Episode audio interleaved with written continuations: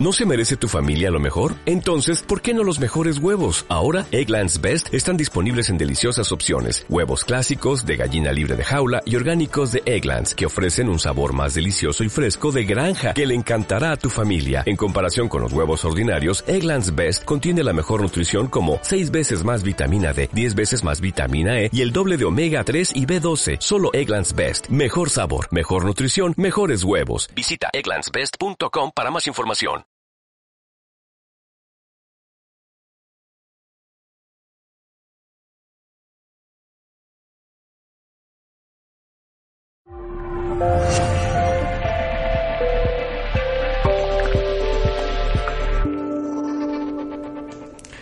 Hola, saludos en nombre de todo el equipo de Mindalia Televisión.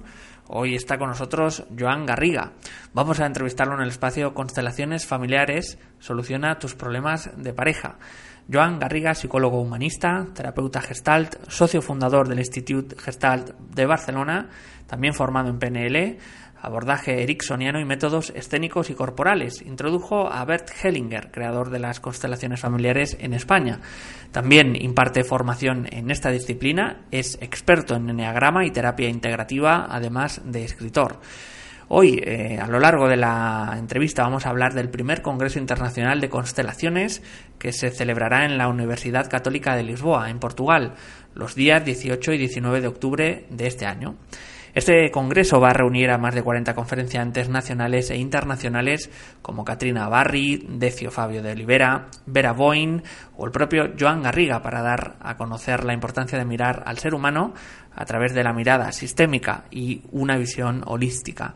A través de las conferencias y talleres ofrecidos se podrá disfrutar de experiencias vivenciales con varias áreas de intervención las constelaciones familiares, la pedagogía sistémica, el derecho sistémico, las constelaciones organizacionales o los síntomas y las enfermedades. Es por ello que os hemos preparado, eh, nos han dejado los chicos del Congreso este vídeo, así que os lo vamos a poner en directo. Primeiro Congresso Internacional de Constelações Familiares em Portugal. Direito e Pedagogia Sistémica. Relacionamentos, sintomas e doenças. Feito para tocar no coração das pessoas. Feito para si. 18 e 19 de outubro na Universidade Católica de Lisboa. Saiba mais em congressoconstelações.pt.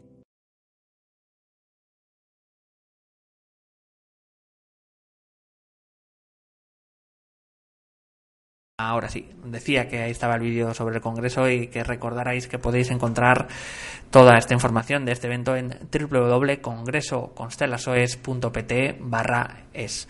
Os lo dejaremos también en la eh, descripción, en el chat, para que podáis tener acceso y encontrar toda la información del evento. Ahora sí vamos a dar paso a Joan Garriga y la entrevista Constelaciones Familiares soluciona tus problemas de pareja. Joan, ¿qué tal? ¿Cómo estás? Bien, bien, bien, contento de esta entrevista. El otro día tuvimos un intento fallido, pero hoy va a funcionar. Hoy, hoy, hoy ya estamos aquí con todos los espectadores en el directo. Recordar, bueno, eh, hay mucha tela que cortar, como decimos en España, ¿no? Acerca del tema de constelaciones familiares, pero siempre vamos a intentar acercaros a todos eh, aquellos que no sabéis exactamente y es por eso que vamos a comenzar con esta primera pregunta qué son las constelaciones familiares, en qué nos pueden ayudar en nuestra vida diaria como para eh, intentar acercar a todos los espectadores que les llama la atención el tema pero no saben exactamente qué es. ¿Qué son las constelaciones, eh, Joan? Bueno, una forma muy simple de definir qué son las constelaciones sería decir que es un método de conocimiento creado por Bert Hellinger y aquí tengo que hacer un paréntesis antes de explicar más a fondo qué son las constelaciones porque Bert Hellinger que entró en España en mayo del 99, es decir, hace exactamente 20 años, pero él murió el día 19. Así que aprovecho este espacio para rendirle homenaje, gratitud, reconocimiento, porque él ha sido el hombre que ha aprendido la mecha, un método en principio terapéutico, pero también un método de conocimiento y de acercamiento a la comprensión de nuestros asuntos en muchos ámbitos, como el Congreso establece, pues ha sido un hombre, digamos, providencial, inspirador, donde ha encontrado un camino directo que llega al corazón de las personas y que nos permite entender con más claridad aquello que sucede en el interno de las familias, en el interno de la salud, de las organizaciones, y es una metodología dirigida a traer paz, bienestar, equilibrio felicidad, alegría, podríamos decir, o una manera de buen vivir. Y el método en sí mismo tiene, es escénico y viene de la tradición sistémica, probablemente fue Virginia Satir la precursora de las constelaciones, así que se fue trabajando con escenografías familiares, con representaciones familiares, y Henninger tiene de novedoso que él hizo la gran afirmación de decir que los representantes en una constelación experimentan los sentimientos de los representados, es algo que da un paso más allá en la vía del conocimiento y que es difícil de explicar hoy en día en términos estrictamente racionales, aunque ya hay fórmulas que intentan explicarlo, pero vendríamos a decir que es una representación donde podemos mirar y pensar nuestros asuntos, nuestros problemas, nuestros deseos, donde de una manera escénica. Ponemos al padre, ponemos a la madre, ponemos a la pareja, la expareja, al hijo, y ahí en una, en una clave metafórica muy concentrada se reflejan los principales asuntos y podemos percibir claramente aquellas dinámicas que están involucrados, que están involucradas en el mantenimiento de las problemáticas que vivimos y cómo generar movimientos emocionales, inclusiones de personas excluidas, aperturas del corazón para poder orientarnos en la dirección del bienestar, insisto, de la salud, del orden, del lugar de cada quien, eh, ingredientes todos que favorecen pues que las personas nos guiemos en la dirección de una mejor vida. Así que uh, ha sido un hombre muy creativo y muy providencial que, como digo, prendió la mecha y la semilla de un movimiento que ha tomado una fuerza enorme y en todos los países latinoamericanos y de habla hispana y hoy en día tiene mucho auge en Brasil y en Portugal también, donde están siendo pioneros en el derecho sistémico, es decir, ellos han comprendido, sobre todo los jueces de familia, que trabajando en mediación con la herramienta de las constelaciones, me decía hace 10 días que yo estaba en Sao Paulo, un juez, Sammy Storm, que es uno de los primeros que trabajó en esto, me decía que se habían logrado más del 90 y pico por ciento de acuerdos, de mediaciones, con lo cual aligeraba mucho el trabajo del propio juez y también cambia la perspectiva de la justicia del juez, no solo como uno que dicta fríamente sentencias, sino como uno que contribuye a lograr una genuina justicia y paz entre los litigantes. Pero bueno, este es un ejemplo más de cómo se ha ido desarrollando y ha ido creando esta herramienta, espacios profesionales al servicio de la paz, de la reconciliación, del bienestar. Y el método, insisto, es escénico, es representacional y, es una, genera movimientos espontáneos del corazón. Joan, podríamos decir que básicamente es una herramienta de sanación, ¿no? Para todos esos bloqueos o programas un poco que hay en los linajes, ¿no? De las, de las familias, ¿no? Para, para explicar a, los espectadores una herramienta que nos ayuda a, desbloquear todo eso, quizás, ¿verdad? Digamos que se engloba dentro de las herramientas que podríamos llamar no solo biográficas, sino transbiográficas, es decir, mira a la persona en un sentido plural y sistémico. Una de las ideas bases es que cuando una persona lleva en sí misma eh, o es portadora de muchos, cuando miramos a una persona están presentes los padres, están presentes los abuelos, está presente una larga historia familiar, está presente también su infancia, la historia de su corazón, sus parejas, sus exparejas, así como podríamos decir que somos personas en relación también a nuestros vínculos y la manera en que tenemos estructurados nuestros vínculos determina en gran medida cuál es nuestro guion de vida, nuestra manera de ir a la pareja también, nuestra manera de ser padres. Así que es una manera muy sutil y precisa de poder percibir aquellos asuntos que aún siguen siendo cargas como mochilas, la, eh, jorobas del camello, como decía Nietzsche, ¿no? Y, también formas para poder ir desactivando, haciéndonos más libres, generando más amor hacia lo que no fue resuelto, para poder, como digo, estar más liberados y podernos orientar más decididamente hacia la vida y hacia lo bueno, o como decía Nietzsche en sus tres transformaciones del espíritu, pasar del estadio del camello, que es un estadio de carga, de implicaciones, de sacrificios, de deberías, de tengo que, al espacio más del león, que es uno que, que, que asume a veces la mala conciencia o la culpa respecto a aquello que debería de ser y hace lo que le conviene, aquello que nos orienta hacia el bienestar. Piensa que muchas maneras, muchas personas no disfrutan del permiso para el bienestar porque se sienten en culpa respecto a sus anteriores que tal vez no fueron tan felices o no les fue tan bien.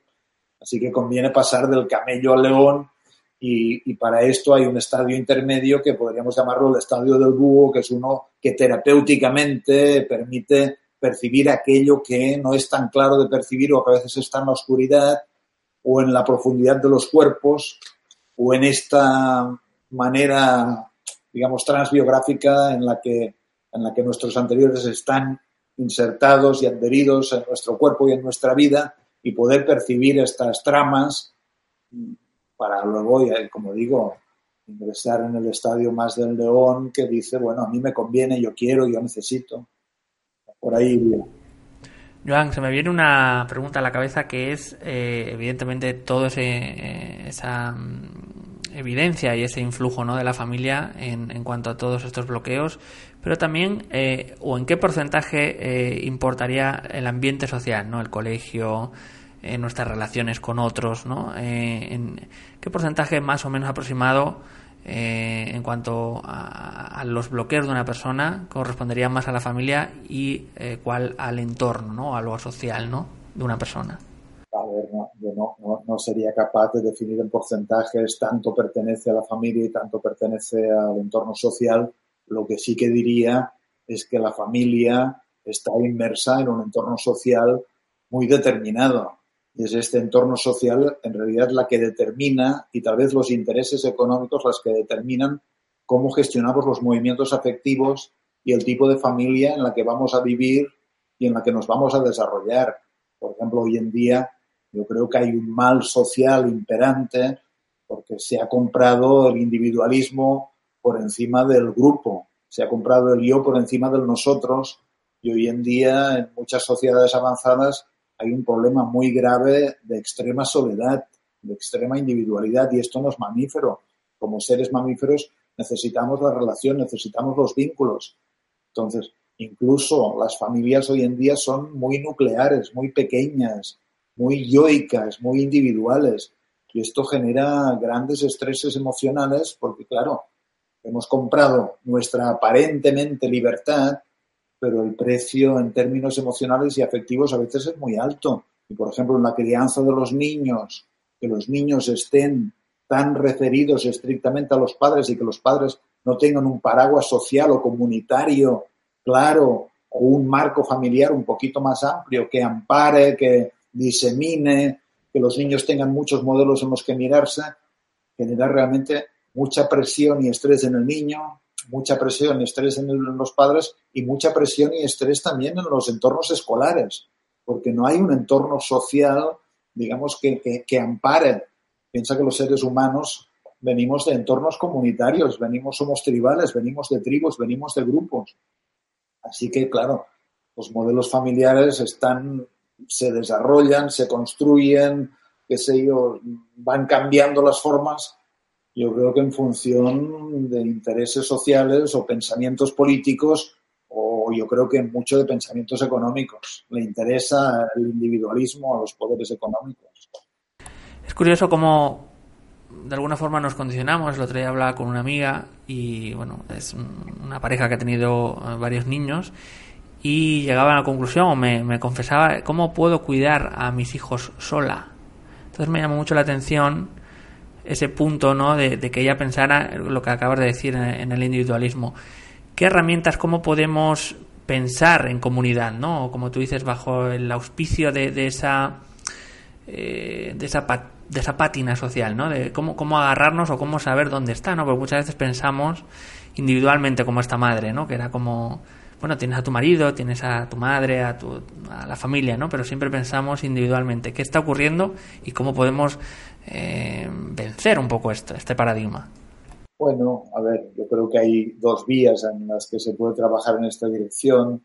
Una en la que hay un cierto porcentaje de gente involucrada. Por ejemplo, yo ahora he estado en Costa Rica también y me ha maravillado ver eh, personas involucradas en lo que llaman ecovillas, en entornos muy ecológicos y bastante comunitarios, donde viven 40, 50 familias, cada uno en su dominio, pero hay un condominio común y hay espacios compartidos.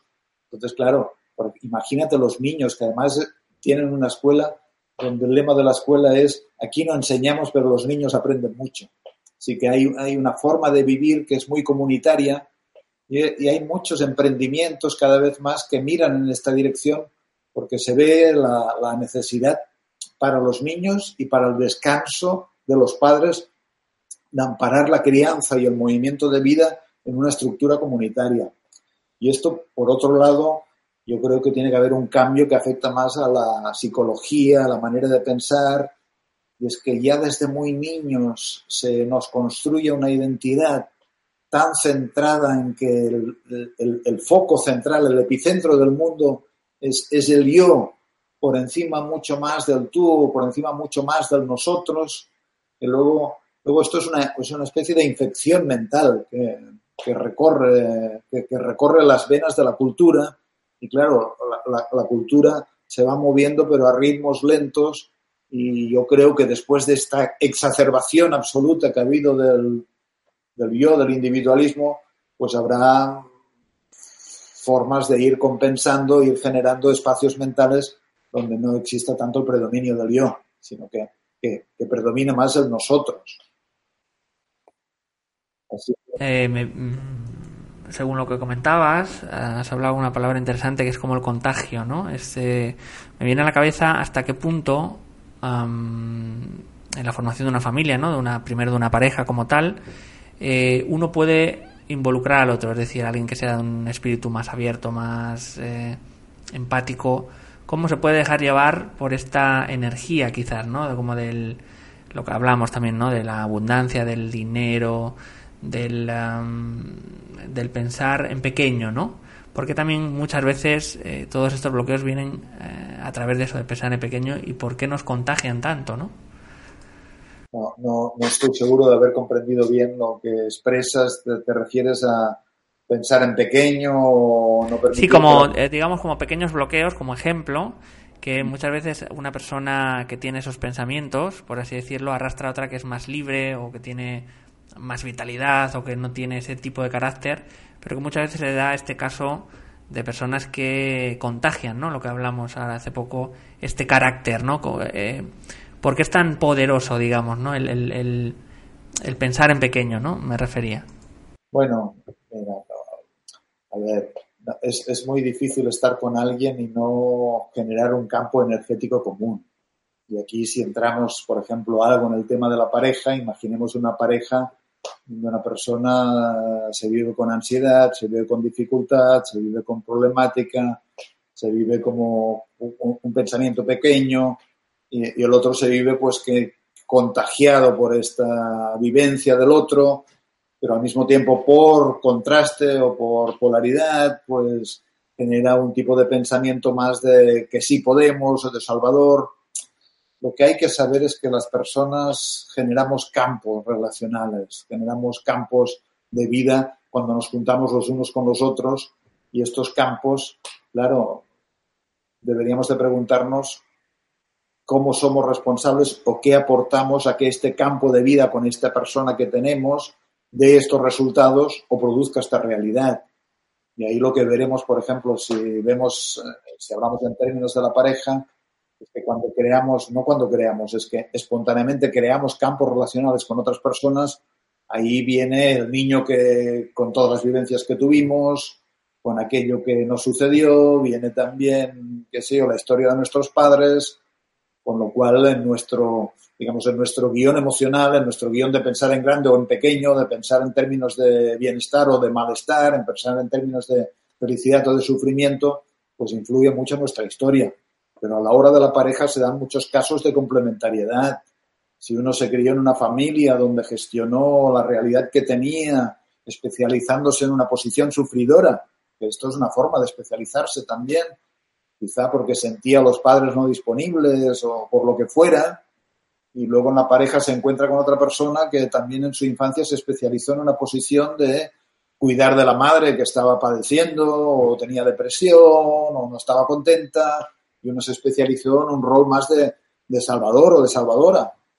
Entonces estas personas se encuentran y crean un espacio relacional donde, donde se vive la misma tensión y se reproduce en cierto modo los escenarios infantiles. La tarea para la pareja es ser capaces en común de crear espacios y danzas relacionales que generen otros movimientos distintos de aquellos que estaban previstos en nuestra infancia o en el guion de origen, que es bastante tiránico todo hay que decir. Así que en realidad lo mejor que puede pasar en una relación es que eh, haya la disponibilidad para evaluarla, para revisarla, para crear nuevos espacios, para respetar, para entender qué sucede, de dónde venimos. Así que la cosa iría en esta dirección. Em, entrando ya más en el tema pareja, como estamos hablando también, muchos espectadores en muchas conferencias nos hablan acerca de la infidelidad, ¿no? O del patrón de la infidelidad. En tu experiencia, eh, ¿qué arquetipos o qué casos más habituales eh, se generan en relación a la infidelidad? Me explico. Em, un linaje que tiene todas las mujeres acaban eh, siendo engañadas por sus maridos, ¿no? esto es, ¿no? ¿Qué casos más habituales se dan en constelaciones respecto a la infidelidad, ¿no? ¿Qué, qué perfiles, ¿no? Este es un tema realmente complejo y sí, ciertamente, qué sé yo, hay muchas dinámicas aquí, ¿no? Yo he visto de todo, desde la mujer que el marido le ha sido infiel y se siente muy víctima, pero en algún momento de honestidad confiesa que en realidad le interesa mucho que el marido tenga un amante porque así ella no tiene que involucrarse. Y, y encima recibe los beneficios secundarios de esta infidelidad. He visto, yo, lo pongo en mi libro del buen amor en la pareja, el caso de una mujer en Venezuela que casi dice triunfal que el marido ha sido infiel y luego, claro, era una tradición en la familia, todos los hombres eran infieles, así que ella se sintió en cierto modo como en casa cuando por fin el marido fue infiel. Así que a veces hay que cambiar las reglas de juego y luego hay muchas dinámicas aquí al respecto también. A veces la infidelidad es una forma de gestionar deudas en la pareja y luego también no hay que olvidar que que la vida es compleja y que la naturaleza es compleja y que, y que sigue abierto el debate acerca de si la fidelidad pertenece a la naturaleza o pertenece a la cultura. Hay teorías que dicen que los cazadores recolectores no, no eran fieles, sino que tenían una sexualidad multihombre y multimujer. Y en un sentido absoluto eh, no existe el deseo exclusivo por una persona. Lo que existe es el, compromiso y el pacto con una persona, pero no el deseo exclusivo. Así que mucha gente tiene que aprender a gestionar el deseo o el interés que puede experimentar por otras personas y, tratar de hacer algo creativo con ello, que, que, muchas veces significa, pues no voy en esta dirección porque va en contra del vínculo que estoy cultivando, que estoy cuidando y, y que realmente me importa y que mueve mi corazón. Así que nunca es una cuestión de buenos y malos, siempre es más compleja. Muchas veces son lealtades. Recuerdo una pareja donde vinieron a trabajar y el tema es que él había sido infiel. Pero entonces él dijo, yo me prometí que no sería infiel en mi vida. Estaba diciendo, yo prometí que no sería como mi padre, que fue muy rechazado por la madre y la madre entró en alianza con el hijo y en contra del padre, pero luego el hijo que prometió no ser como el padre, luego de adulto acaba siendo como el padre y tiene infidelidad. Pero en el caso de la mujer la dinámica era exactamente la misma. Es decir, también el padre había sido infiel y ella decía que la madre había perdonado al padre, pero ella no. Cuando yo me pregunto, a una hija le corresponde perdonar una infidelidad del padre. Esto es asunto de los padres, no de ella. Es decir, muchos desórdenes. Esta pareja, claro, con estos antecedentes, es casi una, una, una predicción, un vaticinio de que tendrán que enfrentar este tema porque pertenece a las tramas y a los temas no resueltos de sus sistemas familiares. En otros sistemas familiares hay otros temas no resueltos. Así que, bueno, también la infidelidad para muchas parejas o para algunas parejas también es la puerta que por mi fin permite, eh, qué sé yo, terminar una relación que ya no daba más de sí. Entonces una infidelidad es una puerta que abre eh, un movimiento en otra dirección. Ya has dicho algo interesante, que es como em, esta cosa como, mm, como el traslado, ¿no? También de la culpa, las vergüenzas, los secretos, porque siempre de alguna forma utilizamos esta catapulta, sea la madre, el padre, los hijos eh, o entre hermanos, y, lanzamos catapultas o lanzamos eh, cosas que quizás no queremos ver a otro miembro de la familia. porque estamos siempre en este, no diría juego porque no es un juego, pero en esta, en esta dinámica, ¿no? Como hemos dicho. ¿Qué ocurre ahí?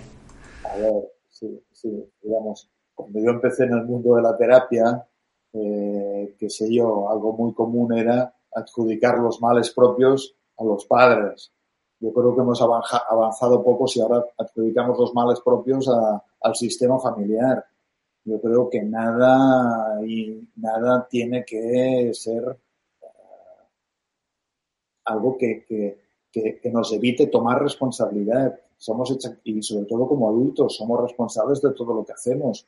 Si uno tiene un movimiento de infidelidad cuando había pactado fidelidad, pues esto es su responsabilidad y tal vez esto tendrá consecuencias en su interior y en su pareja. Si luego quiere mirar en su cuerpo los movimientos que le llevaron a la infidelidad o qué ha sucedido, bueno, quizá descubra que hay lealtades a otras personas del sistema familiar. Pero esto no, no, no, no quita la responsabilidad en absoluto. Digamos, eh, el trabajo siempre es un trabajo personal y, el trabajo familiar no deja de ser un trabajo personal para ponerse más cerca de uno mismo y más responsable con uno mismo. Podríamos decir también, Joan, que esos son los casos más difíciles en cuanto tú tratas a este tipo de personas, el que no asume lo que hace, es el más difícil de desbloquear. Bueno, digamos que todos estamos cargados de estratagemas para, para decir yo no he sido, has sido tú. Y a todos nos cuesta este espacio de honestidad, de apertura del corazón hacia nosotros mismos, de verdad, pero como, se, como decía San Agustín, la verdad os hará libres, así que, que, no queda otra que asumir nuestra verdad y nuestra responsabilidad y en lugar de adjudicarle al otro la culpa de aquello que nos sucede. También lo decía de, de, una forma risueña en mi libro, como diciendo, uh, hay un capítulo que empieza como diciendo nadie, nadie te hará feliz. O sea, no, Pero, pero, la mala noticia, nadie te hará feliz, pero buena noticia, nadie te hará infeliz.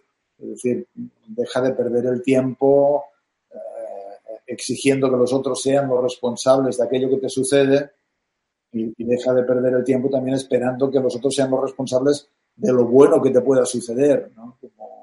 ocúpate de ti, ocúpate de crear relaciones donde el intercambio uh, tiende a ser fácil o tiende a ser nutritivo o tiende a ser ampliante o rico o qué sé yo, que nos haga crecer y no decrecer.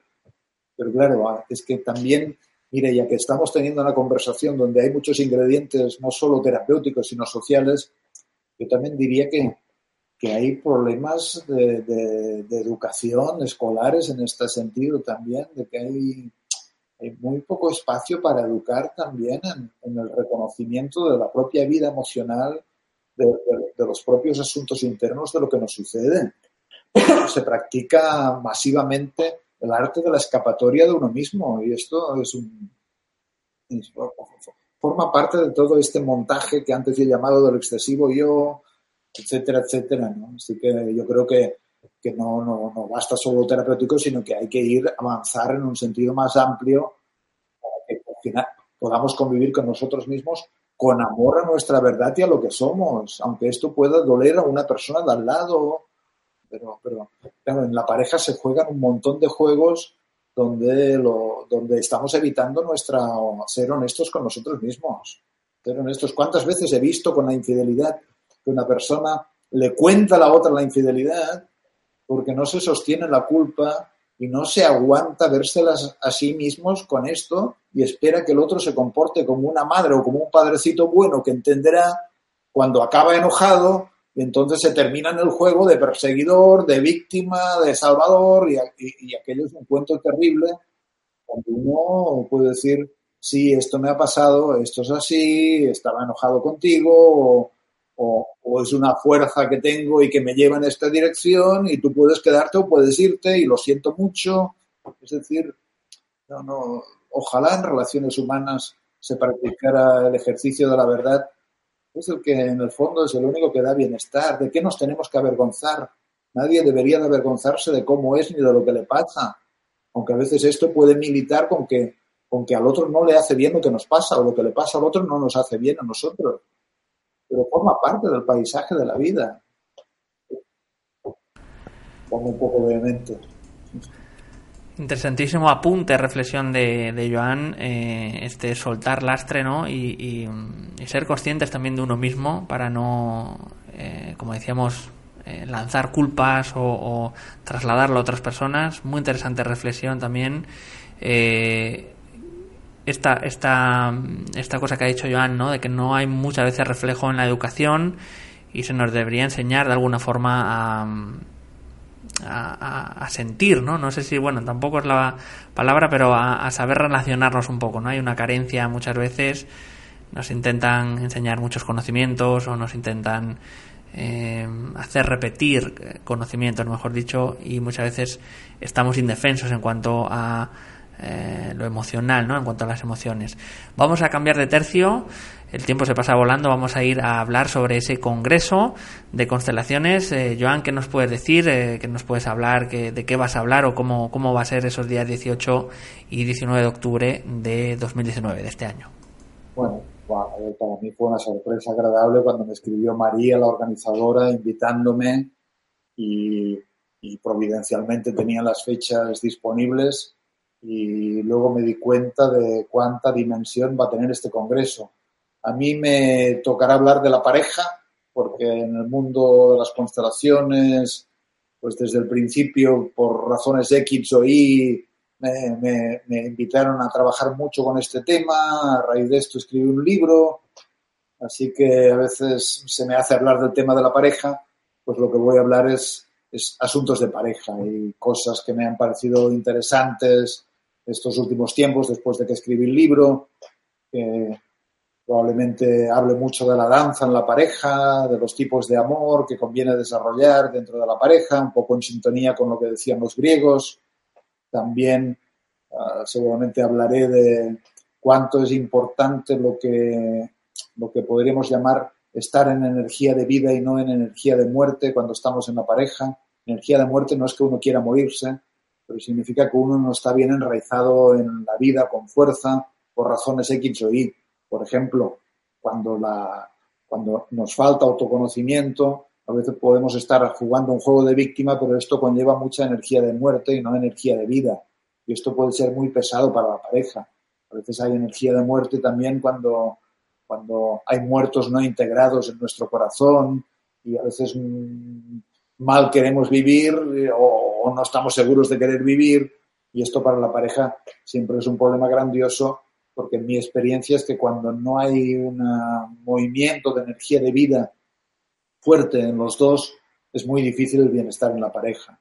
Entonces, cómo trabajar también el desarrollar y fomentar y trabajar los asuntos internos para que la energía esté disponible para estar presente al lado de la otra persona sin exigir que el otro nos sostenga porque nosotros no nos sostenemos, al mismo tiempo impidiendo que lo haga y como, como hablábamos antes, haciendo que a veces caiga en la dirección de, la falta de energía de vida que tenemos, mucha violencia o un porcentaje de la violencia o de las agresiones que hay en el ámbito de la pareja, en el trasfondo, tienen que ver con, que, con esta falta de, de sostén o en esta falta de energía de vida es terreno fértil para juegos psicológicos.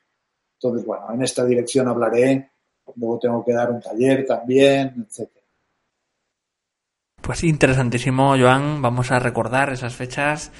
Vamos a, recordar de nuevo todas em, esas actividades también que se van a hacer en ese primer Congreso Internacional de Constelaciones. Se celebrará en la Universidad Católica de Lisboa, en Portugal los días 18 y 19 de octubre de este año.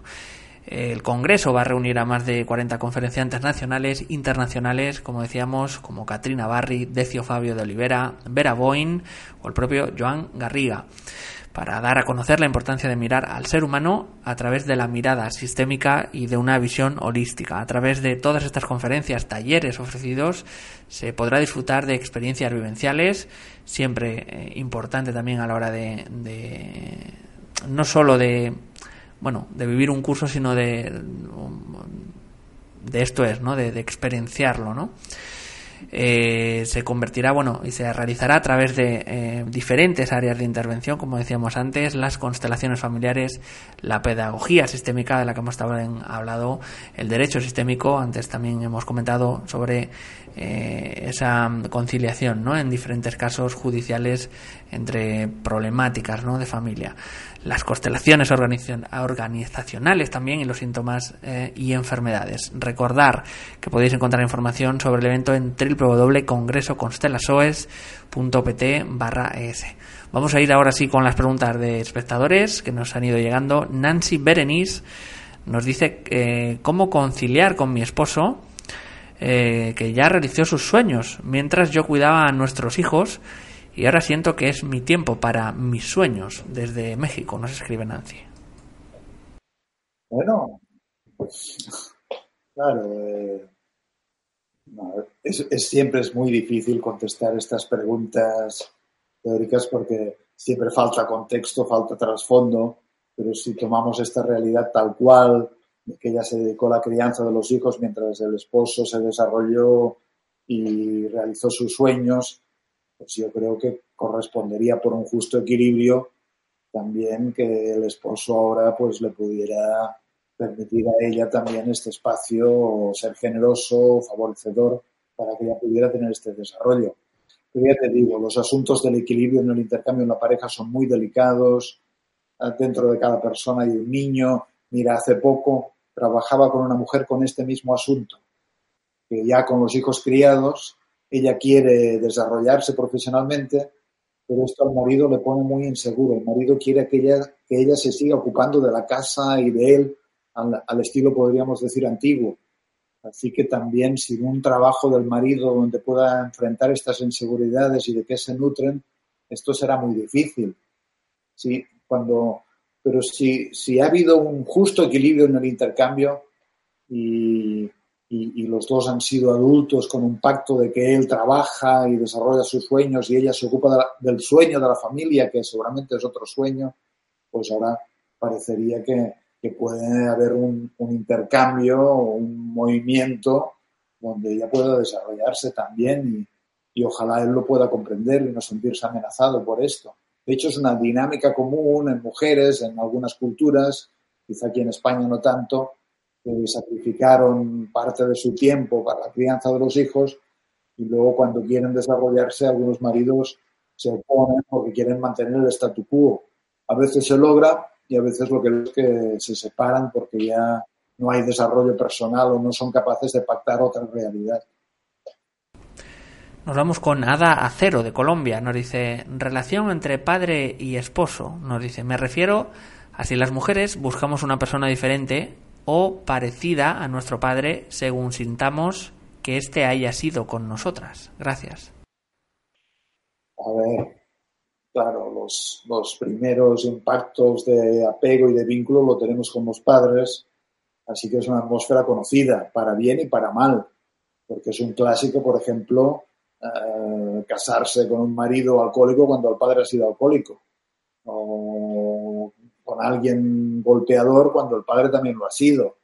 A veces es como hay una reproducción de escenarios con una esperanza de que haya una resolución distinta que no suele ocurrir. Ojalá la persona se desarrolle para encontrar una pareja que, no tenga que parecerse al padre ni, ni tenga que ser lo contrario al padre, sino que esté libre de este escenario. Y a veces también hay personas o mujeres que idealizan tanto al padre que luego no logran darle a un hombre un, buen lugar a, su lado, porque el padre siempre tiene la prioridad. Es, complejo, pero es maravilloso cuando en la pareja el marido tiene la prioridad y, la familia que han creado tiene más peso que la familia de origen. Y uno pudo curar sus heridas o sus idealizaciones con el padre y estar libre para, para mirar al hombre con independencia del trasfondo del padre. Alba Luz eh, Pembercy nos dice de Colombia, ¿qué debemos integrar cuando la infidelidad se repite? Gracias Joan, gracias Mindalia. Hemos comentado un poquito anteriormente, pero bueno, ¿qué le puedes añadir también para que Alba pueda tener algo en claro ¿no? acerca de este tema? Bueno, decía Montaña que si algo se repite mucho, tal vez haya que pensar que tenemos interés en ello. Entonces, esto es un ejercicio de responsabilidad también. Pues si alguien verdaderamente ah, no quiere algo o este algo es demasiado difícil, uno está en su derecho de decir, esto es mi límite, yo quiero reorientarme, esto no quiero vivir. Claro que ahí están implicados el amor y el dolor y muchos fenómenos emocionales con los que tendrá que lidiar y que tendrá que trabajar.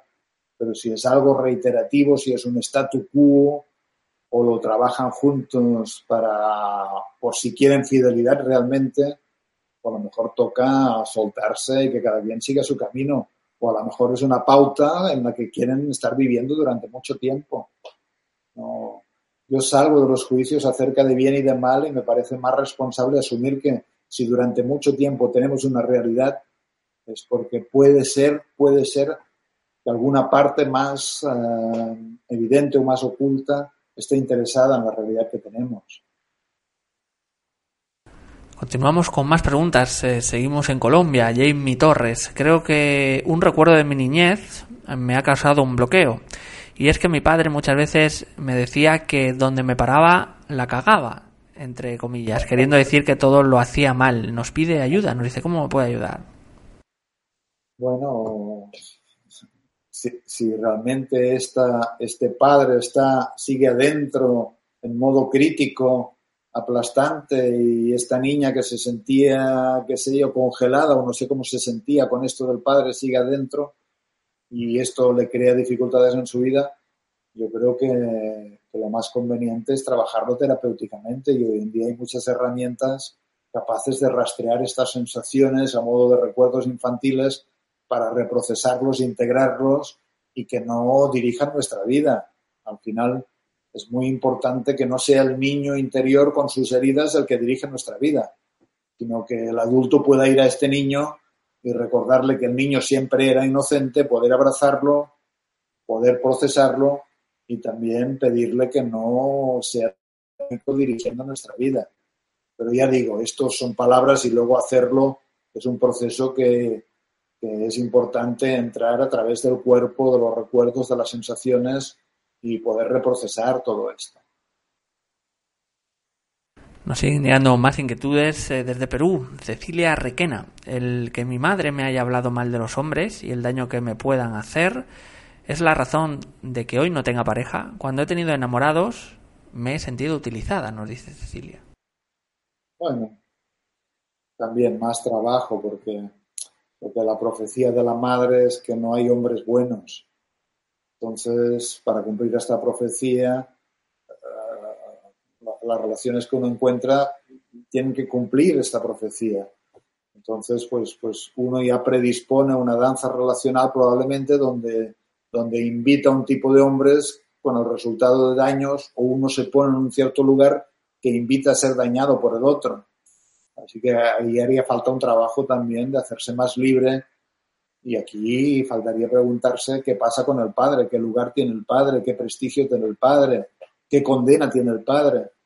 Cómo puede ella darle un buen lugar al padre y celebrar el encuentro que pudieran tener el padre y la madre que por lo menos recibió la vida y hacerse libre de lo que pasó entre ellos o de lo que pasó entre la madre y vete a saber si su padre y, realmente iniciar un nuevo camino donde se le transforman los ojos y puede mirar a los hombres pues también en su realidad que, tienen aspectos benevolentes, bondadosos, respetuosos y, y, poner más atención también porque, porque a veces hay personas que tienen aspectos pues más narcisistas, más psicopáticos o, que ya casi se prevé que, que, va a haber un, daño, un prejuicio y, desinteresarse de estos hombres. Claro, a veces son reminiscencias porque el padre probablemente ha rechazado, luego también es proyectado en estos hombres, en fin, complicaciones pero bueno, claro, son preguntas que la respuesta principal sería, pues trabajo terapéutico, si realmente es importante esto, si uno verdaderamente quiere cambiar, es mejor que busque un buen ayudante para un tiempo, para cambiar esto, porque si no uno se va quedando en las ideas y uno quiere cambiar cuando ocultamente también no quiere o sigue disfrutando de lo problemático porque le permite ser leal a la profecía de la madre, etcétera, etcétera. Sandra M. de Colombia nos dice, no he tenido pareja, ya tengo 30 años. ¿Qué significa esto? Está como con esta inquietud. ¿No? Bueno, puede ser muchas respuestas, pero eh, nos dice esto, no he tenido pareja, ya tengo 30. ¿Qué significa esto?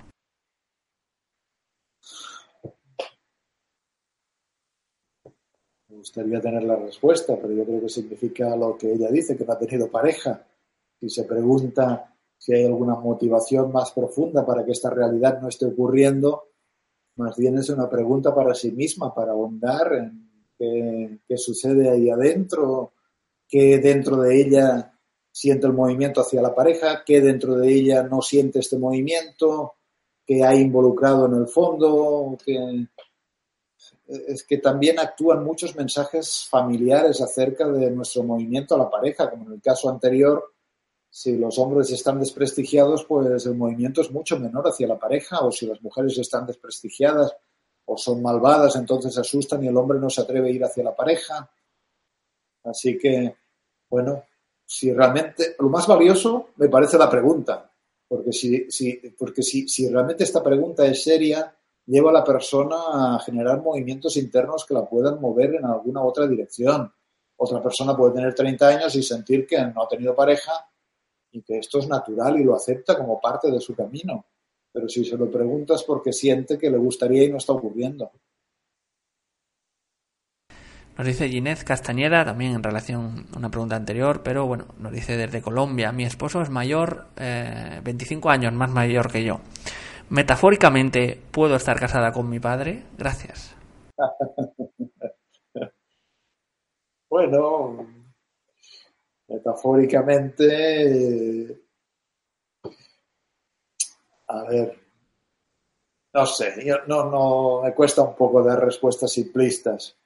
En Colombia y en algunos países se estila mucho esta diferencia de edad. Una vez, una vez trabajé con una mujer colombiana, me dijo, cuando yo nací mi padre tenía 78 años, mi madre 18.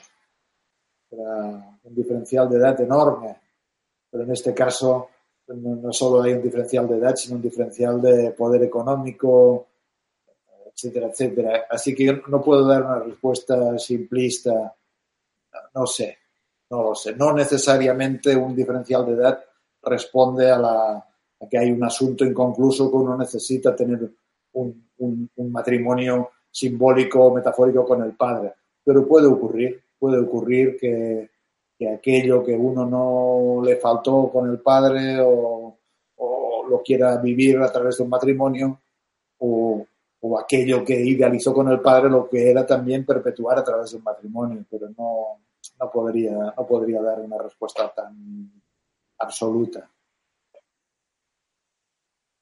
Vamos a ir con las últimas preguntas. Alba Luz, eh, de Nuevo de Colombia, nos dice, venir de un vientre que alojó la muerte antes de ti, entiendo abortos, eh, influye en la dificultad para soltar. Gracias. repítame, venir de un vientre que... Que alojó la muerte antes que, que, que, ti. O sea, me imagino que se refiere a un aborto, ¿no? Antes de que naciera esta persona, o que hubo casos de este tipo. Nos dice, ¿influye en la dificultad para soltar? Bueno, a ver, yo antes hablaba de energía de vida y energía de muerte. Claro, abortos no integrados pueden ser energía de muerte, o depende de cómo haya sido la vivencia de la madre y del padre con este aborto, del lugar que se le da. A veces uno incurre en, o se tiene la dinámica de por qué a mí me tocó vivir y al otro no. O a veces uno puede estar representando en cierto modo la energía de un hermano que no vivió y sentir menos energía de vida. Pero la forma en que ella formula la pregunta yo creo que incluye alguna comprensión y aquí sería maravilloso que pudiera imaginar, si se trata de abortos que no nacieron, imaginar a estos hermanos que no llegaron a vivir, imaginarlos como ángeles benefactores para la propia vida de uno y que uno realmente los tiene presentes eh, yendo hacia una buena vida y no limitando su propia vida. Respecto a lo que dice de soltar, me parece inespecífico y no, se, no sabría muy bien qué decir también. Vamos con una última pregunta. Jamie Torres nos dice, ¿qué, ¿qué terapia me recomiendas para liberar todo esto? Bueno, no, no. le recomiendo que encuentre un buen terapeuta, no importa tanto la terapia.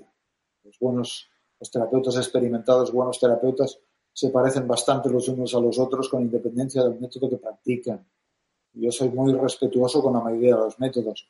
Claro, mi preferencia son los métodos humanistas porque son los que he aprendido, que tal, qué sé yo, métodos que tengan mucho que ver con la presencia del cuerpo, porque sin autoconocimiento y sin reconocimiento del cuerpo es difícil el proceso y por supuesto también el trabajo de las constelaciones familiares que no significa una constelación familiar, a veces significa hacer una constelación y luego un proceso a través de lo que la constelación ha despertado o la constelación dentro de un proceso terapéutico, pero importa más la cualidad de la presencia, de la benevolencia, de la capacidad de estar ahí con lo que la persona experimenta, de poder explorar a fondo y que el terapeuta tenga estas, estas competencias. Pues de esta forma hemos eh, llegado al final de la conferencia. Recordar también eh, esa dirección que os hemos dejado en, el chat www.congresoconstelasoes.pt barra es eh, recordar que se celebrará el 18 y 19 de octubre en la Universidad Católica de Lisboa, este primer congreso de constelaciones. vamos a dar las gracias a Joan por toda esta excelente entrevista, esta, toda esta gran información también de mucha ayuda para todos los otros espectadores. Hemos llegado al final, si simplemente si os ha gustado eh, la entrevista, la temática, podéis agradecer, agradecerlo dando me gusta. Haremos lo posible por eh, traer más espacios, más entrevistas de este tipo. Antes de terminar, vamos a dar unos segundos a Joan para que se despida de todos vosotros.